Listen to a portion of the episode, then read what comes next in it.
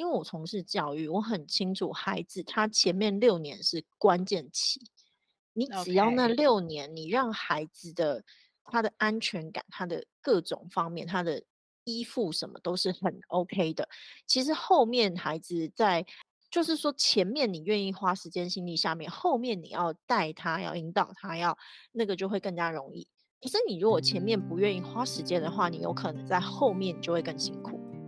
EBM Enjoy Being Mothers，邀请你和我们一起享受成为你自己。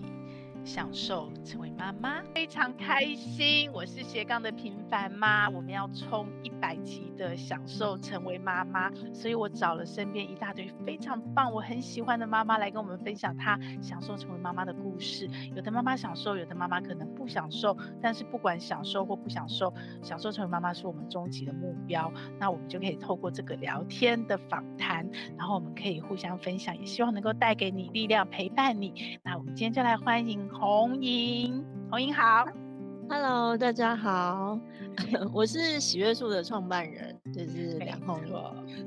红英老师其实跟一开始是国中老师，对不对？后来出来创业，对对，对，对。那你的小孩子多大？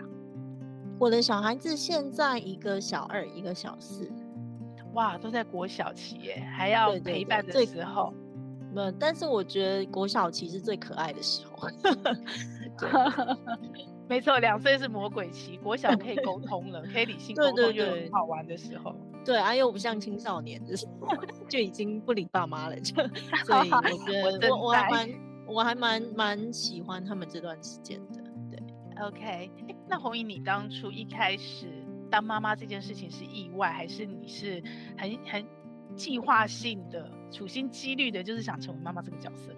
就是没到处性几率啦，但是的确是计划。就是我跟.我跟我老公会结婚，其实就是因为想要生小孩。我想要生小孩，跟我一样哎、欸，跟我老公没关系。为了生小孩而结婚。对对对对对，就是觉得时间到了。那我觉得我很幸运，就是都是非常的 on schedule，就是。包含小孩子生的时间点哦，啊，两个小孩子多离多久，其实都在我的计划之内，这样子。那所以我，我我觉得我自己还蛮蛮好运的啦。对，所以你是一个按计划行事的妈妈。呃，有哎、欸，我我算是我不能说是按计划行事的妈妈，但是我对我的人生有一个 计划，照着人生照着计划走。可是我看你后面的计划好像。也是一步一步这样，常常计划赶不上变化，呃、也不能说计划赶不上变化，应该是说、嗯、我我大概是十年的计划吧。OK，对，我的人生会有十年十年的规划。那我自己其实就是希望能够在三十岁的前后生完孩子，然后我想要生两个孩子，哦、然后我觉得最好能够一男一男一女。哇，真的完全照计划走哎、欸！对对对，所以其实就是非常感谢老天爷这样。OK，所以你是喜欢小孩的，对不对？呃，普通啊，我我说我说真的啦，就是说，虽然想要有小孩，这是一个我的计划，但是其实对我来讲，嗯、我就是想要体验当妈妈的感觉，并不是说我真的非常喜欢小孩子，但是我想要体验当妈妈的感觉。那因为我自己是教育工作者嘛，那所以其实我也很想要。体验一下成为父母的感觉，所以，嗯、所以倒倒不是说我非常非常喜欢孩子啦，而是说我想要拥有这样子的经历。OK，那这样子体验一轮，到现在小孩小二小学了嘛，也走到我们能体验尝鲜孩子的一半。嗯，你体验出来有什么样的特别的喜怒哀乐，是让你记忆深刻的，可以跟大家分享吗？你是说跟孩子之间，还是你当妈妈这个角色？你当妈妈这个角色哦，是的。说真的，说真的，我印象最深刻的应该是，其实我曾经当过全职妈妈。嗯。我在老大差不多一岁多两岁前后吧，我跟我老公就搬回高雄。那那个时候就想要就是生老二这样子。那所以其实搬回高雄的那两年，我是我是没有没有。没有工作，就是有工作的，对对对对，就是顶多就一点 part time，就是接稿件这样子。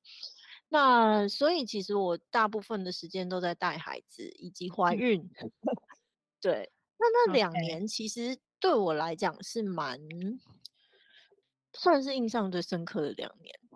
就是我我觉得说说实在话，我今天既然能够成为一个创业的老板的话，就代表我其实我事业心是强的，就是说。我是喜欢工作的，那我自己其实也非常喜欢当老师，对，就是，就是我比较没有办法真的把自己完全放空，就是这样子在顾小孩，那那样子的状态对我来讲反而是辛苦的。嗯、可是，在那两年间，就是我让自己有了那样子的一个体验，其实对我来说非常的重要。就是那两年很挫折吗？是属于嗯，你会失去自我的价值。OK，就是。因为其实那个时候也还没有台北的空间，然后也还不确、嗯，就是说喜悦树都是后来才发生的，那是一个非常偶然的情况下才发生的，就并不是说哇，我有一天要怎么样，其实就不是。但起码在我那个时候，大概三十岁的前后吧，就是老二生的、嗯，就是那当全职妈妈的那两年，其实我对于我的未来人生可以怎样，我不知道。然后此刻的这个人生，此刻的这个人生也不是我想要的。嗯、OK，虽然你想当妈妈，但是对我全部都是妈妈的角色，并不是你想要的。应应该是说，呃，小孩子，你知道，其实吼，像我们这种当老师，他会有他自己喜欢的孩子的年龄层。那、嗯、因为我一直以来都是国中老师这样子，我的确是比较喜欢跟年纪大的青少年互动。嗯、那呃。那个那种婴幼儿，就是真的是很不行，要很有 耐心跟爱心。对对对，对我真的是，就是说婴幼儿的陪伴，你知道，比如说，你就整天只能带他们去公园，然后他们看他们在那边玩耍，然后就是看着他们。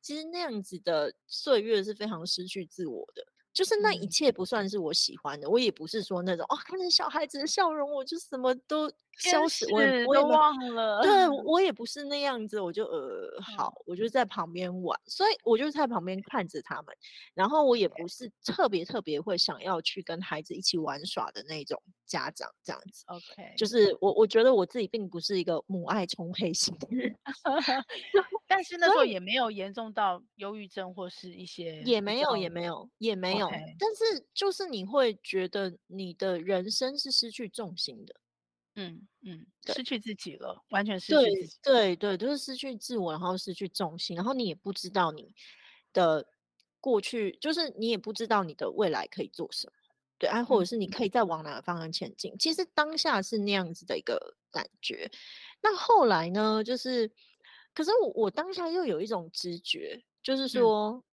我我曾经。跟我老公讲说，我我当然有时候也会自我怀疑，为什么我要把自己放到那样子的一个状态底下？可是我又有一种直觉，如果内在有一种声音在告诉我说，我觉得我要做这个，对我来讲，对我的人生来说是一个很重要的体验。我要把自己是未来的养分。对，我觉得我要把我自己放空，我要把我自己蹲到最低。所以我就是要去体验那种感觉。是你自己的选择，不是先生的压力，也不是来自什么婆家。对对对对对对对对对，是我自己的选择。对，然后我我我觉得我在做那个体验，那的确后来其实，在经营喜阅树的过程里头，有过那样子的体验，对我来说是非常非常重要的一件事，应该很有帮助。对，非常有帮助。因为其实说实在话，我我在想嘛，像我们这种人嘛，从小到大你读书啊，各种表现也不错，总是有许多隐性好强在里头。那你那种隐性好强的人就很会逼自己啊，对不对？对对。那那如果说又这样子的人，那在没有经过那样子的的的经历，然后来创业，哇，那就是会逼死自己的意思。所以，其实那段体验给你的养分是你，我可以这样说吗？你你在不知不觉中、无意识下，你去体验、经历了你必须要臣服的一个情境。对，不管他是臣服于环境或孩子，或者是你无法控制，因为小 baby 嘛，他不像青少年还可以理性沟通，你就都得妥协，你得退让。对对对，而且还有就是把我自己这个人的得失心整个抽掉啊，因为你已经。对，你已经没有办法，那个那个状况之下，你其实不 会有，就是说如果你又无法 enjoy 那样子的一个过程的话，其实你已经没什么太多的得，就是一天过一天。对，就是一天过一天，真的就是一天过一天。对，然后就是就努力让自己回到那个我就是做好当下的每一天的状态，这样就好。但这些是后来才意识到的，还是在那个当下，其实你就有这样的觉知了，就就有意识到了。多少有一点点，就是我那个当下的感觉是，虽然感觉是不舒服的，但是我知道我正在学习某些东西，嗯、就是对我人生是蛮重要的一课。可是我不知道那个是什么，但是我知道也许有一天我会感受得到。那果然这一件事情在后来，当我就是做喜悦术的时候，的确给我非常大的帮助。嗯哼，对。嗯 OK，好，所以你当时是全职带两个小孩嘛？那后来两年之后，就因为就创业了吗？直接创业了嘛？还是是因为你想要转换？没有，没有，没有。其实就是两年之后，其实那时候哈，就跟我老公两个人，因为未来无限可能性嘛，所以就想说，哎，是不是要？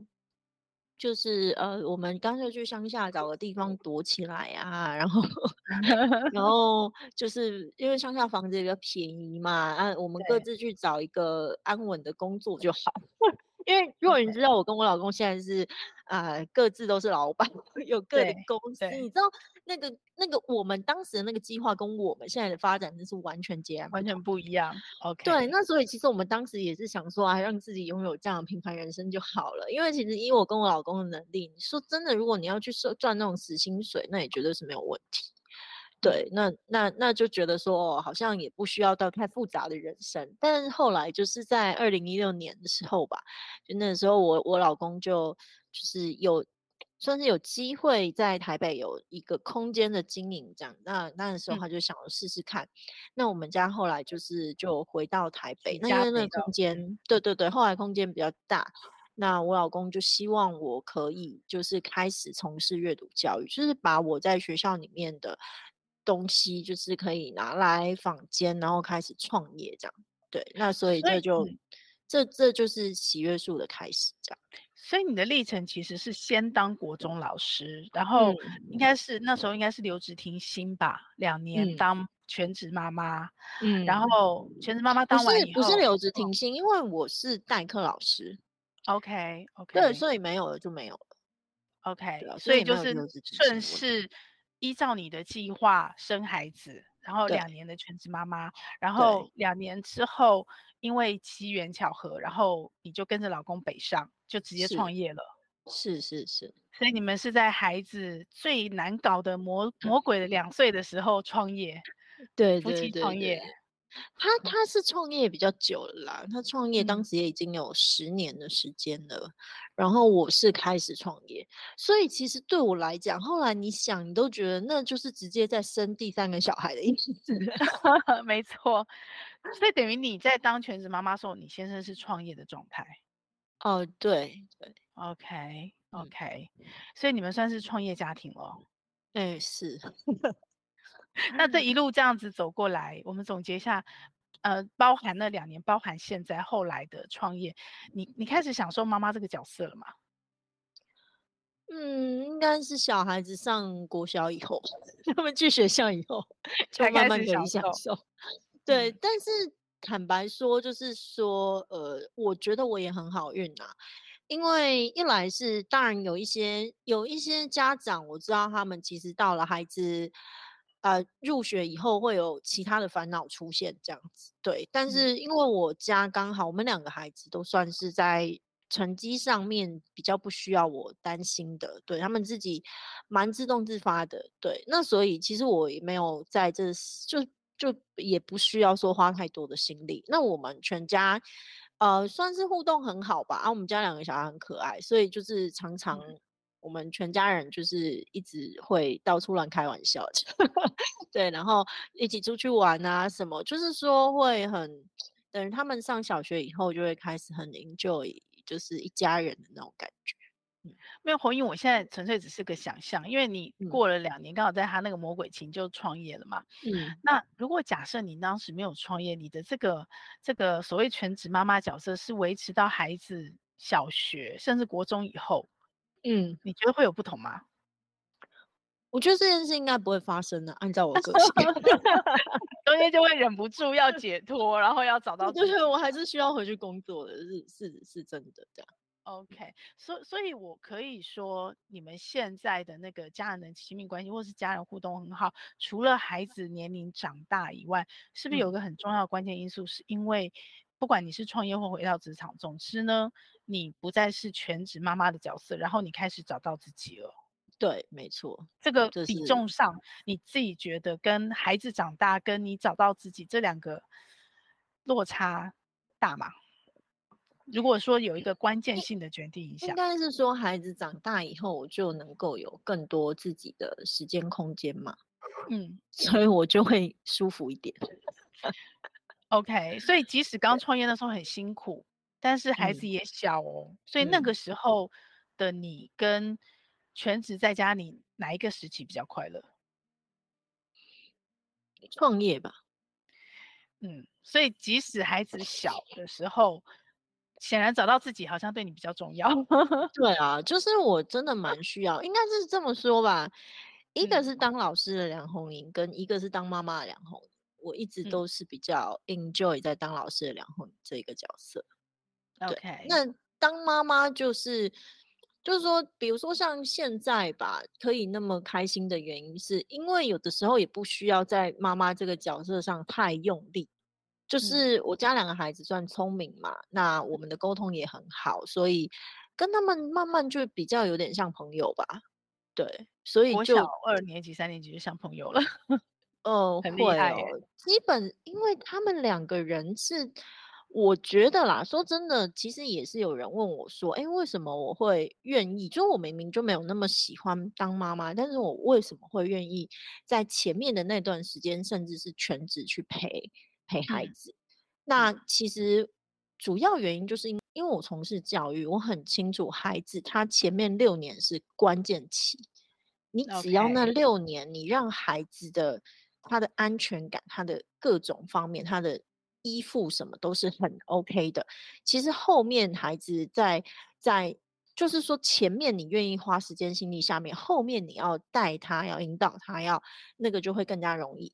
可是你如果前面不愿意花时间的话，你有可能在后面就会跟，就是因为我是一个国中老师，嗯、所以我很清楚这件事情。那、嗯、所以这也就是为什么我当时会愿意在前面就先花时间。那的确，这个在我家两孩两个小孩子身上是非常非常明显的，就是说我前面的六年其实陪够了。那他们两个孩子的自信心以及自主意识等等之类都是。都是我觉得都是比一般同年龄的孩子还要来的强很多的，所以他们，Okay. 我觉得，哎，再加上我很幸运，就是老大是姐姐，然后姐姐是一个很自律的孩子，那所以他就会就会自己做好很多事情，然后还带着弟弟，弟弟就会模仿他，所以其实我们家的两个孩子在很多方面都是。都是会很自主的去做好自己该做的事情，不需要我去花太多的力气，就是不用像一个妈妈这么一直碎碎念，一直叮叮，一直叮这样子，所以就渐渐你就可以跟他们比较当朋友这样子，对，嗯哼嗯哼，OK，所以你当妈妈的角色，你刚刚说计划性的体验，其实你的理性脑应该主导比较多，对不对？是你的理性的知道。你想你要当妈妈，你计划当妈妈，然后你必须要在小孩子六岁前，因为你你是专业教育工作者，所以对对对对，在前面这么做的投资会使这一路的会比较顺畅。对对对，这这是一个理性的安排，所以在感性上承受蛮多痛苦的。比方说什么样的痛苦？就失去自我。对呀，对啊，对啊，包含让自己两年在就是那个全职的一个经过。我跟你说，我到现在，嗯、我我的状况会到有一些妈妈，他们很 enjoy 在妈妈这个角色的时候，她可能去看到小孩子那种游乐器材，她会觉得哇，好怀念哦！我家小孩子在小时候多么可爱的人。可是我跟你说，完全不是这种心情，我有阴影，你知道吗？我看到那个就想起那一段时间，就觉得呃内心不是那么的舒服，真的。啊对，所以你就知道我说我那个呃感性上受比较多的痛苦是这样。可是我也没有办法我就承认我母爱没有那么丰沛好。对。OK，明白。好哦，那你后来创业了，因为我我晋升就是看着你，也没有叫晋升啦，就从脸书这样远端看着你。其实你的小孩子参与你的创业是很多的，嗯、对不对？因为你的事业刚好又是教育事业，所以你觉得许愿树的创业创业这件事，或者你跟你老公都是创业者，创业家庭这件事情，对你小孩或对你们家亲子关系有没有什么不一样的影响？当然啦，其实我跟我老公啊都觉得说，有小孩子之后真的是打开了我们另外一些世界跟想象。嗯，因为其实啊、呃，我我还想要当妈妈，有一个最重要的原因，就是因为我是个老师嘛。你知道，你有没有？你真的是吼，你有没有小孩子在面对家长？那真的是吼。不一样就不一样，对，就真的是不一样就不一样嘛。你是只说会对恐龙家长比较有同理心，还是对小孩子学生比较有学同理心？应该是说，起码是对家长的感受，不要说恐龙啊，就是一 般家长的感受会更，就是更更有感，因为更能够去理解那种一般家长的一些感受啦。对，嗯、那再其次就是，呃，在创业上面，你也会去看到，你就。能够去理解，而一般的父母可能有什么样的需求？那对，那其实现在，呃，提供父母一个需求，或者是友善的环境或空间或教育的资源等等之类，其实都是，呃，就是说要要真的要自己有孩子以后，就能够更具体的去想象。对，包含说我们曾经有过那个实验的空间，就是亲子友善。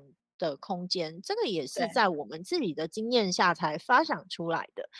对，那再来就是说，呃，我对于比如说像我老公吧，说真的，如果他他原先的那个就是公益这一块跟教育也没有关系，可是我觉得他后来走向公益教育有一个很重要的原因，也是因为我们有孩子。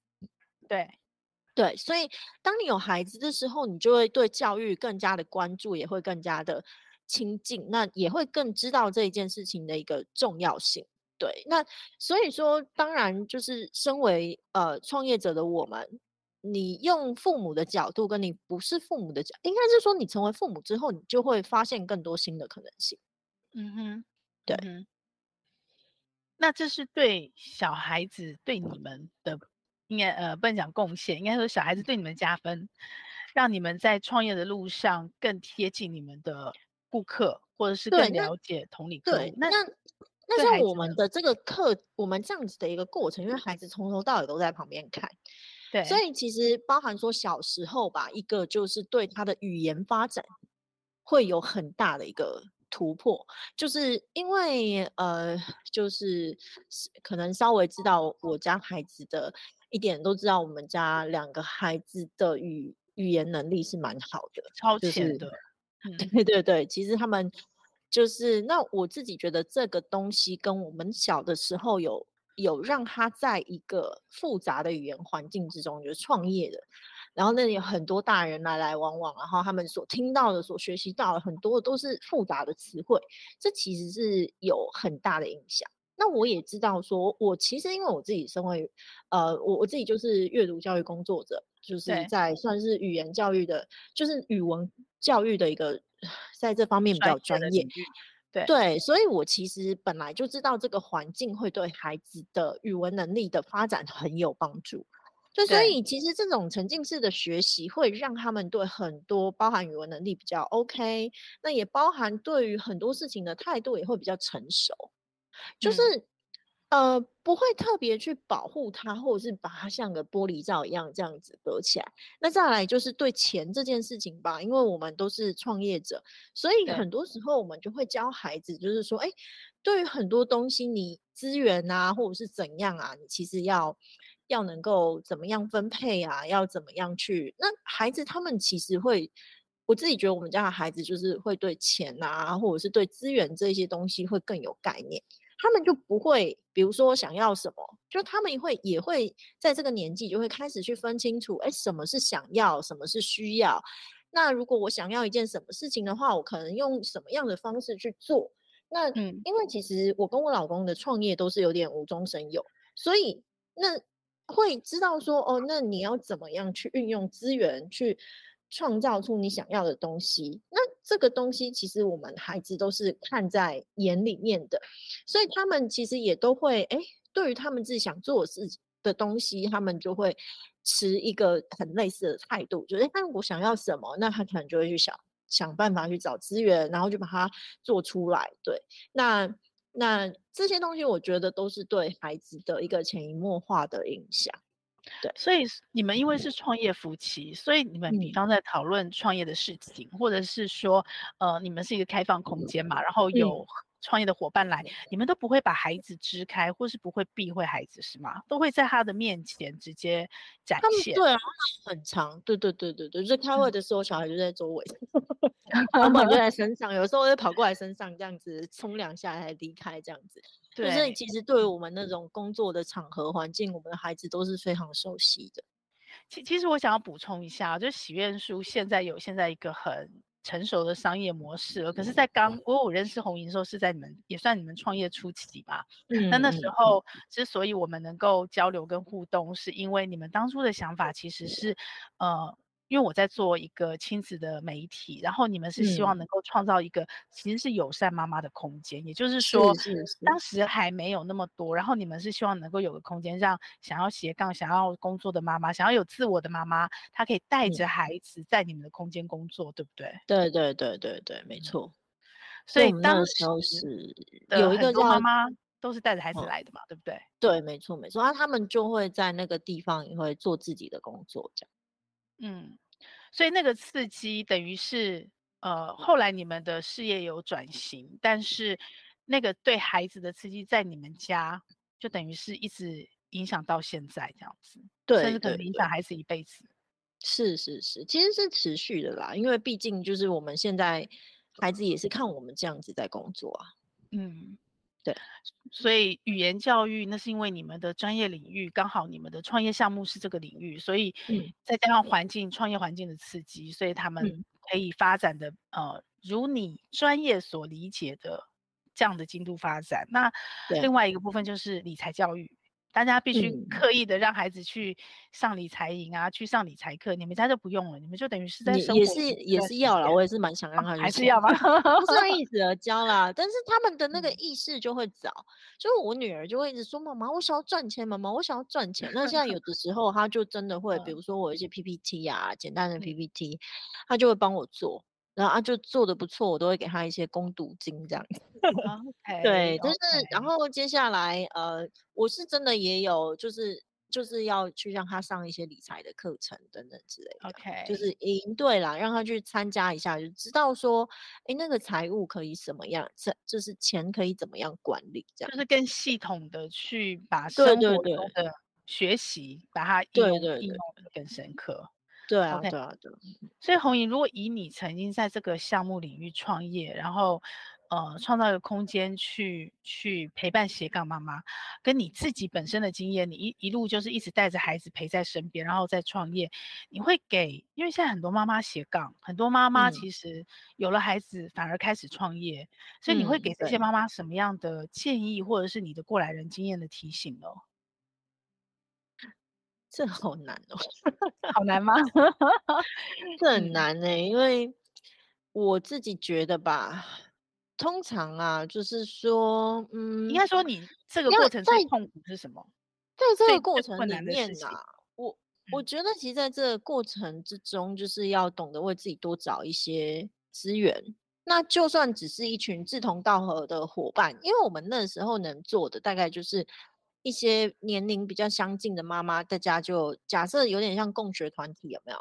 就是把孩子聚集在一起，那他有一个空间，然后接下来可能再帮他安排一点课程。那这个时候，妈妈其实他们就可以自己去分散，也许做自己的事情。所以其实他当时的一个状况，就是有一点像是算是共呃，就是共学的一个概念。共学，嗯、对对对，那共学的那个环境之下，可以为每个妈妈再多，那小孩子可以有伴，那接下来妈妈之间也可以有伴，就是互助团体，或者是呃自己能够因此能够有一些时间空间出来，那那个东西都是蛮重要的。所以坦白说，现在我自己觉得啦，最重要还是要帮自己去找资源。找到适适合的资源，嗯，就是不要太过于孤军奋战。其实孤军奋战是真的是非常非常的耗神耗力。那把自己照顾好这件事情，其实是非常重要的一件事情。就是你把你自己燃烧殆尽，对孩子也不会有任何的好处。所以我们当时呃在那个空间里面呢，啊，有一个大家有一个宗旨叫做 Happy Happy Mother Happy Kid。OK OK，你要有，你要希望你的孩子是 OK 的，其实妈妈本身要先 OK，所以要自己的自我觉察能力要要要够，也要多一点力气去爱自己。对，就是当你觉得你没有办法了，你不用那么被道德绑架，有的时候。该逃开呀、啊，该去找资源啊，该什么，就是就是要要给自己那一些空间。所以我觉得重点其实并不是说你要多好的去照顾好你的孩子，我觉得更重要的是你要先把你自己照顾好，嗯、照顾好自己。对，没错没错。当你自己照顾好你自己，你开心，你有那个能量的时候，他会自然而然的 feedback feedback 到你的孩子的身上，嗯、那你的孩子就会就是。他他可以感受到，所以其实有的时候，我觉得妈妈能够给孩子的，我觉得比那些很细碎的生活事情还要重要，就是生活一些照顾还要更重要的，其实是妈妈自己的一个生活以及生命的状态。当当比如说像我的状态，就是处于一种呃。可能有自己的生活空间，然后自己的生活步调，然后有自己的事业，然后也不断持续的去学习。那这样子的一种一种状态，其实我的孩子看在眼里，他们会更加的该怎么说？就是也许会第一个就是对我会有更多的敬重，嗯，对。那再来第二个就是会有很好的模仿，这种学习型的态度是。呃，比你整天在那边叨叨念叫他要怎样怎样怎样，对对对，还要来的重要。对，那再来就是说，比如说时间安排这件事情，嗯、很多父母会对于孩子的那个时间安排，啊，觉得我孩子都不会安排时间。那你有没有让他自己安排时间？那因为我们自己是创业者嘛，嗯、我们都是需要自己去安排我们自己的时间嘛。所以像我家的孩子啊，他们也就比如说他们一天回来啊，我我也都不会给他排满。那我就会问他说：“嗯、好，回来要先休息一下。那你功课你几点要写？”嗯、那他就会帮他自己排时间。好，我几点要开始写功课？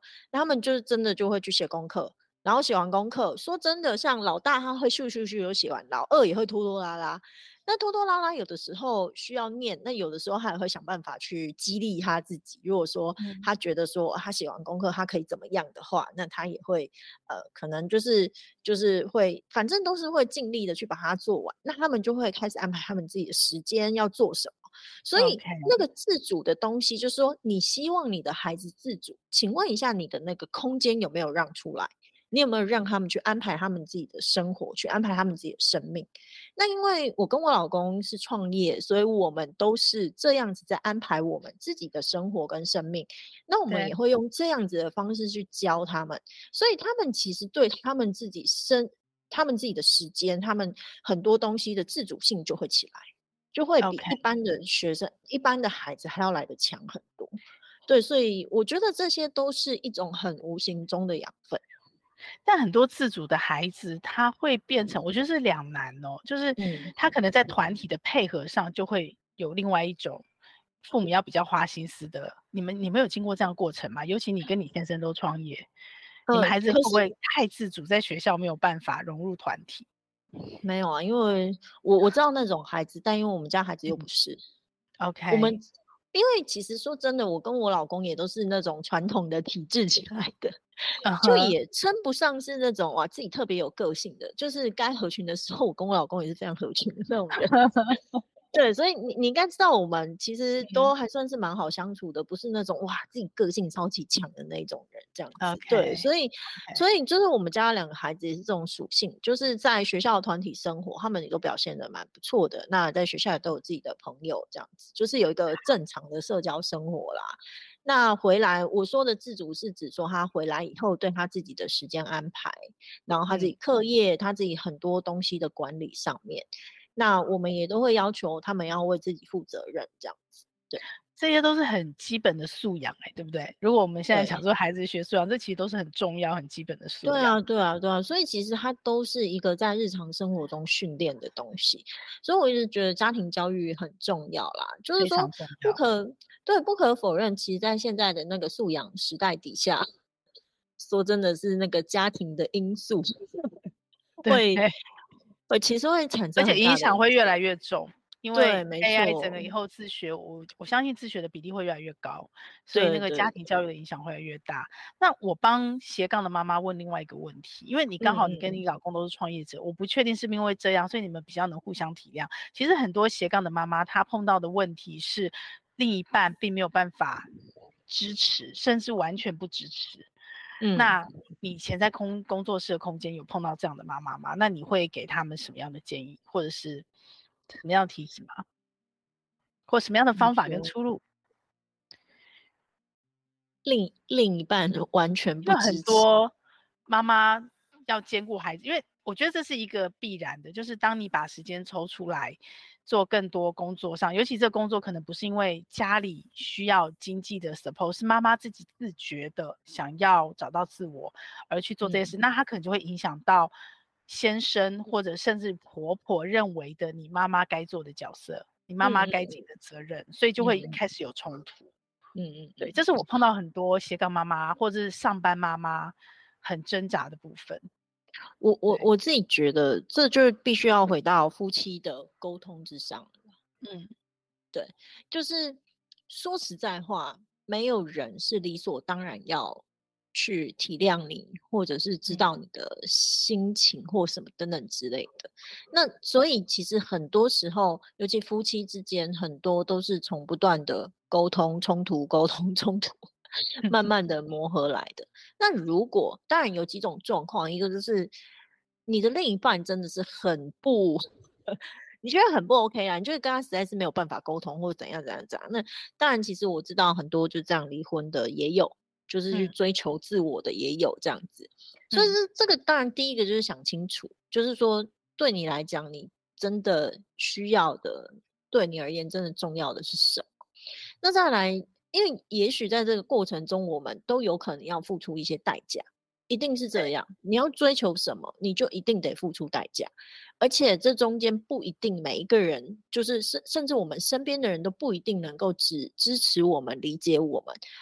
呃，这个都是很常见的。如果说能够遇到一个很好的状况，比如说像我，呃，那我可能就是上辈子烧香拜佛的，或者是没有啦，或者是当然我我因为我跟我老公在。等于是说，我在跟他相处的过程之中，我本来就知道他是一个比较 open mind 的人，他比较不会去真的去、嗯、去限制我那么多啦。就是起码在这一方面的话，他会愿意成全我。那大家一起努力。嗯、可是的确，有些人的另一半未必是啊、呃、会愿意这个样子的。对，嗯，那那所以说在这里面就就看那。有一些能做的事情，我觉得我知道很多的妈妈就可能会开始去学一些沟通的技巧，嗯，对，那更好的去做做夫妻之间的沟通，然后让你的丈夫能够就是能够从一个反对，包含你也要先去理解，就是他为什么反对，他反对的原因也不见得只是为了他自己哈，他也有可能是为了你还是怎样，就是说。我觉得去做更多的交流跟沟通，而不是只是用吵架，用说“哎，你为什么就不支持我”等等之类，你就怎样讲。因为其实如果过去我有这样的状态的时候，我跟我老公也是吵，OK，也是会吵的，对，也都是会吵啊。嗯、但是如果说换一个方式，呃，像我跟我老公的确不是说都会体谅哦，就是我们有的时候对于那个。接下来要怎么做，发展不一样的时候，嗯，两个人的想法不一样的时候，也是会吵啊，也是一样会吵啊，嗯、对，嗯。哼，啊，那可是我以前有的时候就是会要跟他争吧，那现在就是会，因为就是大家慢慢在那个冲突之中有默契以后，就会大家都是还是需要各退一步的。对，那有的时候那种情绪啊，或什么也是会忍住，那就好好的去讨论说，那你这么做是为了什么？那我这么做是为了什么？那那我们中间的那个平衡点到底在哪里？那能不能？所以其实，呃，坦白说，就算我们两个都在创业之中，对于很多东西，当它蓝图不一样、想象不一样，也是都会正常。可是，一样就是要去看能不能够找到两个人沟通的一个平衡点。对，嗯，但但有一种说法是说，愿不愿意沟通，然后呃，会不会吵完以后大家愿意各退一步？其实有一个很关键的事情是，夫妻两个有没有共同的目标？就不管你们是不是共同创业者，嗯、或你们不是，可能一一方在创业，甚至两方都在上班，但是你们如果有这个家有一个共同目标，会比较容易大家找到一个呃所谓的彼此妥协或彼此平衡或彼此退让的那个基准点。所以你们的确。对，嗯、的确是这样，所以就是也是一样，我就是觉得要回到自己的思考，就是，嗯、呃，像其实我我虽然我跟我老公感情非常好，但是、嗯、但是这一路也都是起伏，那那所以其实我们也都会，我就是每隔一段时间其实都会有不同的想法，那我都会去 check 说，哎，那接下来我跟这个人的目标是不是一致的？我们是不是真的有同样的梦想.我们想象的未来是不是一样的？如果你跟你现在的这个另一半，嗯、你们想象的未来是不一样的，那其实有的时候就是 都这个年代了，对不对？啊，离婚好容易，就是就是追求，其实也没有什么不可以啊。对，嗯、所以我我并在这种状态之下，我并尤其委曲求全，那个是我觉得呃，我也不就我也不吃这一套了。那但是沟通协调是要的啦。嗯，OK，好哦，谢谢红姨。哎，那所以这样一路走过来，你现在我听起来你应该是享受成为妈妈了吧？嗯，算吧，就是有自我了，孩子也大了，也可以跟你理性沟通了，然后孩子的状况也在你小时候很计划性、很理性的去认知那个教育环境的状态下，哎，照你所所预期的这样发展。嗯嗯嗯嗯，还有什么不满足吗？就 其实现在当然是还蛮愉快的啊。那我觉得最好的就是，我我后来其实也有的时候会跟我老公两个人讨论，因为在刚开始，因为我们两个人其实都是 属于那种我家小孩都很清楚，最好的时间就是爸爸妈妈都不要管他们的时间。OK 就是。我们两个人同时是这种态度哦.那所以就两个很爱互相丢包小孩这样，对，那所以其实其实就是我我跟我老公有的时候会在聊，就是说，哎、嗯欸，如果我们两个人都没有孩子的话，那真的会更好吗？嗯，对，嗯、那可是后来就发现，哎，说真的哈，就是想想有孩子以后，我觉得在我跟我老公之间最有趣的点就是。嗯，很多生活中无聊琐碎的小事可以分享，呀，就是 yeah, 那种话题变多了，对，都很小孩子又怎样怎样，就是这样，就多好，很好笑这样。我会觉得那个、嗯、那种感觉，就是明明就是一点那种小事，然后都觉得哇，双方那就是一个共同的连接。然后，因为其实我跟我老公，也许自己的事业蓝图有一些很大的部分啊，可是。嗯当我们回到家庭的时候，你知道那些东西都不重要。OK，很棒，就是那种那种感觉是很美好的。嗯哼，很开心哎，我有感觉到你至少比小孩在那两年全职妈妈的时候，你应该是更享受成为妈妈。是啊，是啊，当然就是说孩子慢慢的。就是当然一个就是当时的一些努力吧，当时承受的一些辛苦，到现在都有了回报，那也都开花结果。那我们家两个孩子也都长成了我自己觉得哇好棒的样子，所以我就、嗯、我就我们就是开始现在有点享受成果了，这样很棒很棒。哎、欸，其实小时候养分对青青少年期。呃，其实影响真的很关键呢。虽然也也有人说会那个爱的存折会在青少年被消耗很多，但是其实有差。有差，真的差很多。尤其哦，就是有一个东西我不知道，嗯，也是因人而异啦。但是我自己也是有一点点相信，就是，嗯、呃，有人在讲说，我有听过一个这样的讲法，就是我之前上过一堂智商课程，然后我听到这样的讲法，他说青少年期哈，呃，为什么还是会有叛逆期？因为你要去压他的自我，对，然后。他被压抑的自我，在那段时间会整个蹦的长出来。那当你平常压的力道越大，它弹出来的反击就越大。没错，反弹越越大。那如果你像我们平常也就不太压，我就让他长成他自己的样子。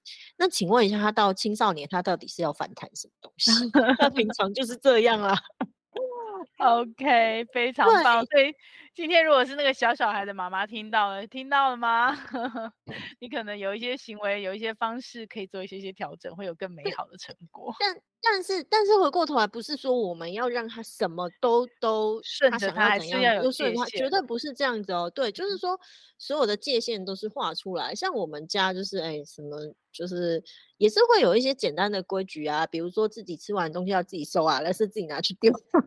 碗盘 就是要自己怎么样啊？然后，对，就是自己生活层面的东西你要自己负责。然后家里的一些常规，我会要求他们可能要到什么样的状态，那些都是有的。然后有些东西你不能做，你不能因为你自己高兴怎样，你就要去让别人不舒服。对，那像这些小点，其实在我们家都是非常。对，就是我们都是算是还蛮要求的，所以并不是说哦，今天他高兴怎样就怎样，也不是这样。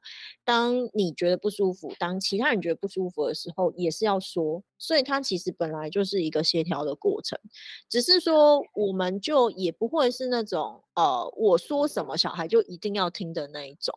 对，就是也.也不是这个样子。对，好哦，非常谢谢虹莹。那最后我们如果要送给妈妈一句话。已经成为妈妈的女性朋友，欸、你会送她？我我要我要我要问，我要帮大家再追加一个东西，因为在我看你给我的问题里面有一个有一个东西，我相信妈妈们一定都会非常有兴趣，就是啊、嗯呃，用什么样的方式教我自己的孩子阅读啊？没问题，没问题，没问题，对对对，没问题，因为请追加。对，因为其实这个东西我知道，就是很多的。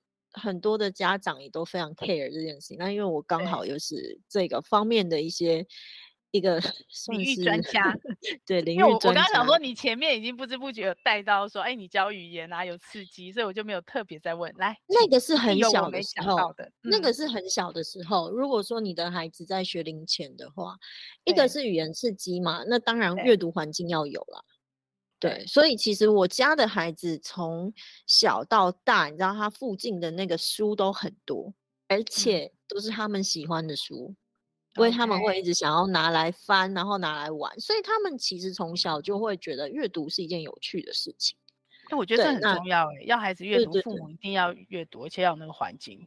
对对对，所以那个那个环境是最重要的。然后。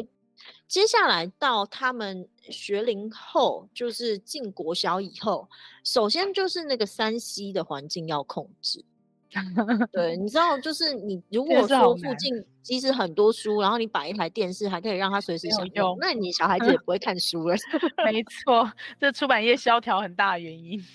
对对对对，所以说对于三 C 的这个部分啊，就是也要对孩子。真的在，尤其在国小的时候，就是要做比较大的控制，让孩子真的是他。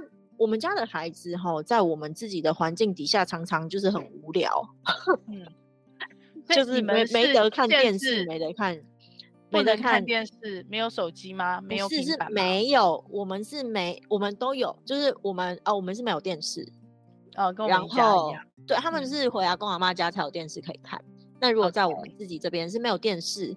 然后平板是限制的，平板是在我们手上这样子。是规矩讲好了，你们只用多久这样子？对对对对对对对对对对，所以其实都是限制型的。可是其实因为他们很快，他们之前很快就遇到疫情了嘛，所以他们其实现在已经很习惯，就是用平板去进行学习。所以我们家的那个平板基本上对他们来讲就是一个学习的工具。那了不起，偶尔也许可以玩玩电动，有有有游戏，有的时候可以看看 YouTube，就这样。那那种娱乐的时间就是限制的，对。那他们绝大多数的时间在那边敷脸 run 的时候，他们就会看书，然后就是家里有一些手做的东西，他们就自己做手做。对，那是你限制他的时候，你们都盯着旁边看得很清楚吗？还是说，因为很多父母是限制归限制，条件归条件，但是做不到，他其实是没有办法一直盯着孩子去限制他。嗯、我们创业嘛，所以还是在环境里面啊啊，那个限制就是时间呐.比如说几点到几点，啊，然后就去定一下，哎，好，时间到了，平板就收回来了，这样。所以这个是可以。最主要就是说，以时间来说来来说的话，也都是盯得到的这样子。对，Okay. 然后然后主要就是空间里面他们喜欢的书多，所以呃对他们来讲，书就是最有趣的娱乐。Yeah, yeah，嗯，那因此就这样，呃，那刚好因为其实他们两个人就是也算是本来的阅读理解能力就都好，对，所以他们两个人的阅读都算是蛮超前的啦。对，OK。所以这就是我们自己的一个方式。那还有一个方式可以跟大家分享一下，嗯，就是嗯，其实我们自己在讲，就是阅读，孩子如果他要学习能力好的话，在某种程度上，他的背景知识最好也要比较足。所以为什么多阅读的人，他的背景知识会会会比较多，也是这个原因。那就是呃，他背景知识比较多，所以他的学习能力也会比较好。对，那呃，我我我们家的孩子吧，就是当然他们主要的阅读也都是喜欢看故事书、小说。那可是就是现在他们，比如说姐姐四年级吧，她的自然啊或社会啊都变难了，那我就会鼓励他去看像未来儿童或未来少年这一类的杂知识型读物的杂志。嗯，对，那。后来我家女儿就发现说，哎、欸，对，因为她她她在看的过程之中，那些东西就是未来儿童、未来少年里面所介绍的东西，是真的可以对应到她所学到的东西上面。对，那让她提前做学习，然后对她的学习是真的很有帮助的，所以她就会更想要去看这一类的读物。嗯，对。那呃，其实去看这种。杂志，但是真的是建立在你孩子是真的懂啊，对，就是阅读理解能力好，让他真的看得懂。去看这一类型的杂志，它其实对于，就是我觉得有的时候你把那个时间花在那边写自修还要来得好，或者是有效，嗯、或者是重要。对，那所以我觉得有一种现象很可惜，就是呃，家长其实会为了要让自己的孩子。也许是啊，学科上很好，就让他做很多的自修，嗯，然后因此就没有时间去看书。这个在我眼中看来，其实是有一点本末倒置的。就是说，而且未来的世代更困难，对不对？如果是这样对对，没错。嗯，那因为我自己就是一个国中老师，那会考啊这个部分也算是我们都有在研究。那也有很多的家长会给我们一些回馈啊，他们就说哇，现在真的是你国小哈，你孩子你那个阅读的习惯，就是他阅读的素养有养好，那个阅读的底有养好的，跟你阅读的底没有养好的，真的在考试上的表现会差非常多。它不只是国文哦。对不对？对，连数学、理化、物理题目都看不懂。对，没错，包含那个那种面对考场、去考场上面对考试的那种自信程度也差很多。OK，我我我举一个例子来讲好了，我就曾经跟我的学生说，我的那个学生他其实也是一个聪明的学生，可是他平常在考试的时候啊，他他平常其实就是不太自己没有什么读书的习惯，不。阅读的习惯，他但是他的阅读理解能力好，所以他成绩看起来也不错。可是就是不稳，就是有的时候会 OK，有的时候会不 OK。后来我就跟他讲，我就跟他说：“哎，你有没有想过啊？你跟文字之间的关系其实是非常紧张的，因为你会看他的时候，他要不课本，要不就是 要不就考题，对不对？你会 enjoy 他吗？你会觉得这个东西对你来讲很 OK 吗？不会嘛。”对不对？那、嗯、可是假设你平常你就是喜欢看书，那然后你跟文字之间有许多很 friendly 的感觉，就是啊，你就觉得这很有趣。嗯、那你在考场上看到那么多的文字，你会怕吗？你的心态上会、欸、会会有什么样的那个状态吗？其实它就会落差蛮大的。对.那所以其实我后来啊，我自己的那个阅读理解课完了之后，我都会跟孩子们说。你们现在的基本阅读理解能力都没有问题的，甚至去考试也都没有什么问题，所以请你们花更多的时间去看书。OK，看杂书，对，看杂书，教科书以外的书。对，真的真的，你今天呢？你如果想要，你觉得你的自然科好不好的话，那你要不要去？你可以去找一本你喜欢的科普读物，一个知识系统性的读物来阅读，嗯、而不是。拿着一堆自修继续一直写，然后不会的地方就是不会。嗯，OK。因为其实对于更多背景知识的东西，或者是系统脉络的东西，自修不会给你更多。但是外面的那一些很多的读物会给你更多脉络性的知识。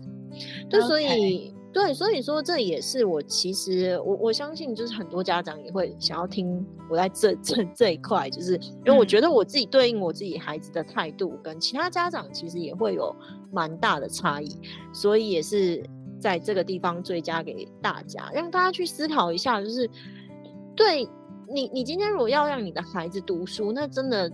就是读那些自修跟课本吗？是这样子吗？嗯，哎、欸，这很重要，这个追加很重要。然后也非常谢谢红莹哦，今天听到的妈妈就赚到了，多赚到了这一题。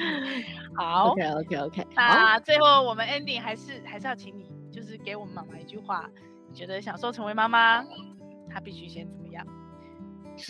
享受成为妈妈，我希望就是。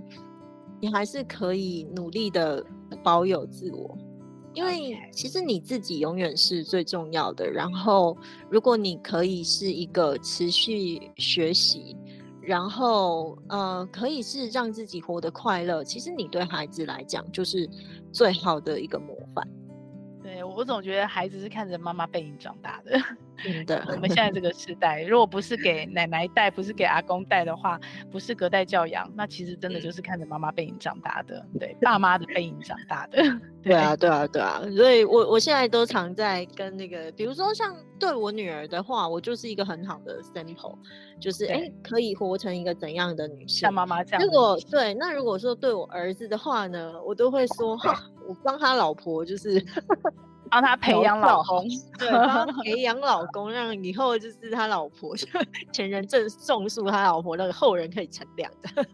OK，好哦，今天非常开心，谢谢红莹。OK OK，谢谢若云。以后有机会的话，我们再找时间来讨论那个关于阅读。我想这个题目应该是很多妈妈会很喜欢的题目。好好，OK，来聊关于阅读的部分。嗯，非非常感谢若云这次的邀约，因为其实我也真的是蛮想要。有机会可以跟大家分享一下我当妈妈的心情。这种题目你可能比较少提，对不对？刚刚最后那一题，你看你讲那么多，那个就是你的专业领域的发挥。对，没错没错。像这么你知道，这是人生五味杂陈的事情，也是蛮想跟大家分享的。好，以后可以常来分享。好，OK OK，谢谢谢谢，OK，好，谢谢，好好，拜拜，大家拜拜，拜拜。这个节目会在各大 Podcast 平台播出。如果你喜欢我们的节目，欢迎你把节目分享给你的亲朋好友哦。也非常的欢迎你留言告诉我你想听什么题目，告诉我你享受成为妈妈的诀窍。